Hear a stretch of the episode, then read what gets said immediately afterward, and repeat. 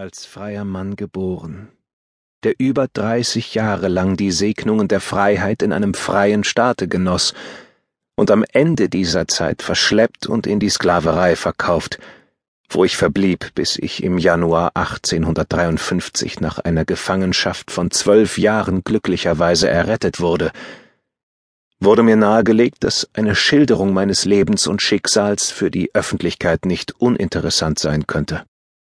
Seit meiner Rückkehr in die Freiheit ist mir nicht entgangen, dass das Thema der Sklaverei in sämtlichen Staaten des Nordens auf wachsendes Interesse stößt. Werke der Dichtung, die deren Eigenheiten in angenehmeren sowie im abstoßenderen Licht darstellen, finden in noch nie dagewesenem Maße Verbreitung und haben, wie ich es sehe, ein fruchtbares Klima für Kritik und Diskussion geschaffen. Ich kann über die Sklaverei nur in dem Maße sprechen, wie ich sie selbst beobachten konnte, sprich in dem Maße, in dem ich sie selbst kennengelernt und am eigenen Leibe erfahren habe.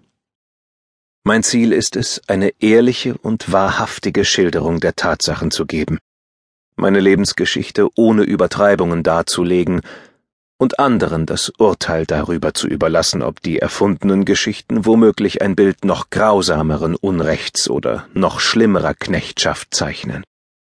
Soweit ich es zurückverfolgen kann, waren meine Vorfahren Sklaven in Rhode Island. Sie gehörten einer Familie mit dem Namen Northup an, von denen einer in den Staat New York zog, um sich in der Stadt Hoosick im Rensselaer County niederzulassen. Er nahm Mintes Northup mit sich mein Vater. Beim Tod dieses Gentlemans, der sich etwa vor fünfzig Jahren zugetragen haben muss, wurde meinem Vater aufgrund einer Verfügung in dessen Testament die Freiheit geschenkt. Henry B. Northup, Esquire aus Sandy Hill, ein angesehener Rechtsanwalt und der Mann, dem ich, wie es die Vorsehung wollte, meine heutige Freiheit und die Rückkehr zu Frau und Kindern verdanke, ist ein direkter Nachfahre der Familie, in deren Diensten meine Vorfahren einst standen und von der sie den Namen bekamen, den ich heute trage. Dieser Tatsache ist wohl auch das beharrliche Interesse geschuldet, das er meinem Schicksal entgegengebracht hat.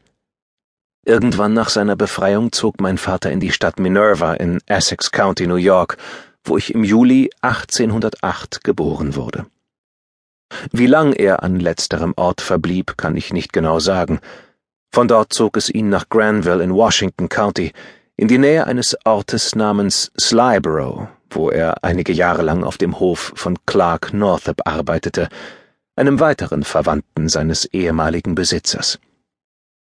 Von dort wiederum zog er auf die Alden Farm in der Moss Street, die etwas nördlich des Dorfes Sandy Hill liegt, siedelte dann aber über zur Farm an der Straße von St. Edward nach Argyle, die heute Russell Pratt gehört, wo er bis zu seinem Tod am 22. November 1829 lebte. Er hinterließ eine Witwe und zwei Kinder, mich und meinen älteren Bruder Joseph. Letzterer lebt noch immer in Oswego County, unweit der Stadt gleichen Namens. Meine Mutter starb während meiner Gefangenschaft. Obwohl er als Sklave geboren war und mit allen Nachteilen lebte, denen meine unglückliche Rasse unterworfen ist, war mein Vater ein für seinen Fleiß und seine Rechtschaffenheit bekannter Mann, was viele, die ihn kannten, bereitwillig bezeugen können. Sein gesamtes Leben verbrachte er mit der friedvollen Arbeit in der Landwirtschaft und suchte nie Anstellung in jenen niederen Tätigkeiten, die in besonderem Maße den Kindern Afrikas zugewiesen zu werden scheinen.